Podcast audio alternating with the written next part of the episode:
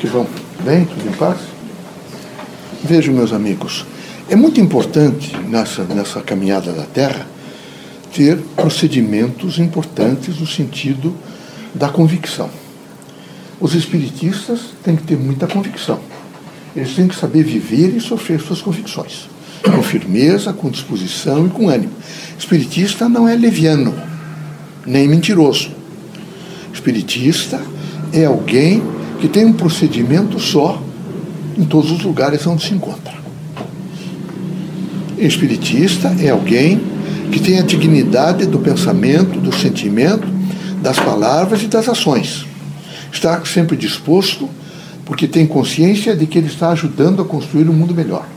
A proposta espiritista é de uma mudança, evidentemente, do, do quê? Do processo religioso no mundo. O que é que ela quer nesse momento, essa proposta? Ela quer criar um coletivo mais espiritualizado. Na medida que tiver esse espiritismo, esse, essa, esse coletivo mais espiritualizado, nós poderemos falar mais abertamente sobre paz, sobre harmonia, sobre tranquilidade, sobre fé.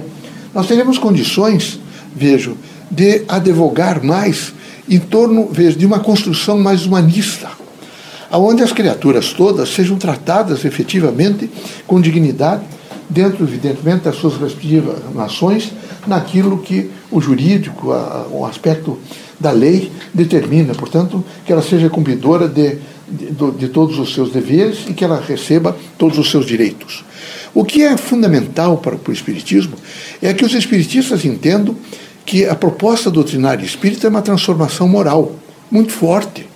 Então, os quatro grandes eixos da sociedade, o político, o social, o econômico e o cultural, vão se alterar por essa proposta moral. Na medida em que isso acontecer, ela vai, evidentemente, fazer um refortalecimento em um ordenamento novo, construcional. O que, é que nós queremos nesse momento? Nós queremos um momento, uma, uma vida da Terra mais justa.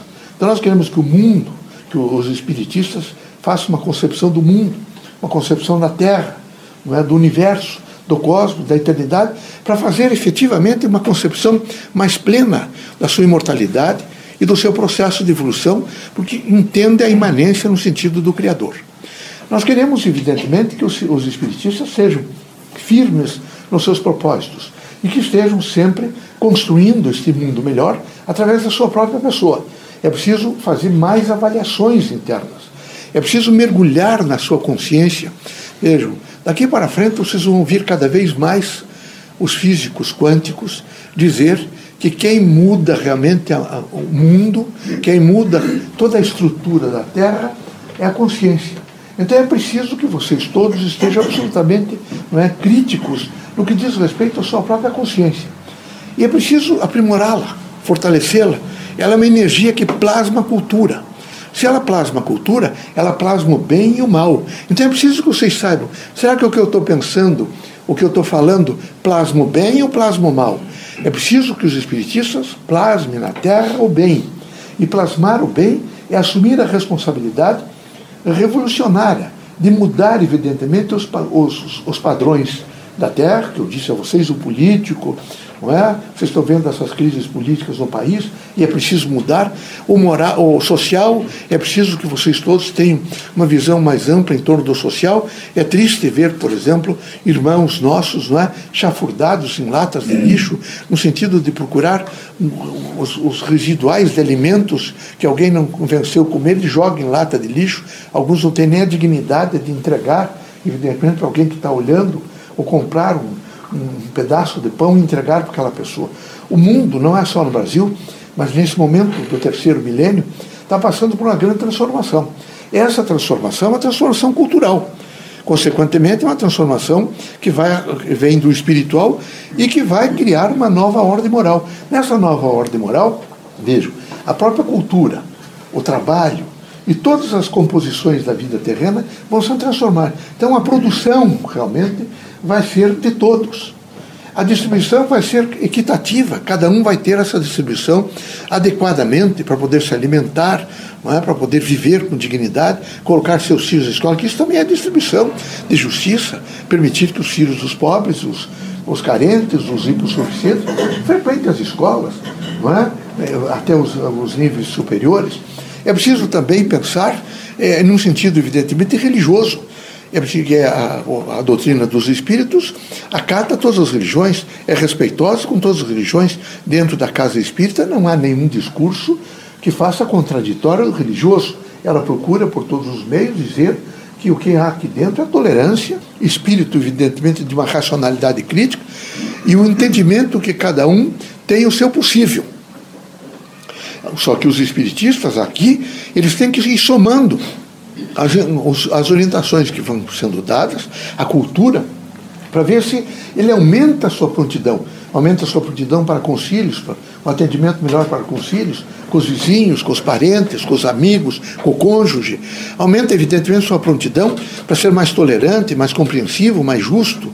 Está sempre disposto a cumprir os seus deveres, não só a exigir seus direitos, porque é muito fácil ficar gritando e alardeando direitos, mas é muito difícil fazer compenetrações em torno, evidentemente, dos deveres. E é fundamental que os espiritistas estejam muito atentos ao cumprimento dos seus deveres, intensamente. Eles devem se ater ao cumprimento do dever. Além disso, lembrar que vocês têm uma responsabilidade sobre o seu arcabouço físico, sobre o corpo. Então é preciso que vocês se alimentem bem, é preciso que vocês façam uma boa nutrição, é preciso que vocês também tenham uma nutrição mental boa, que vocês façam leitura de livros, que vocês aumentem a massa crítica, porque não adianta nada nós trazermos elementos novos para vocês e vocês não têm, de maneira, uma instrumentalização, uma instrumentalidade, não têm, evidentemente, códigos adequados para fazer o ajustamento da mensagem nova. E a mensagem nova espiritista é a mensagem revolucionária.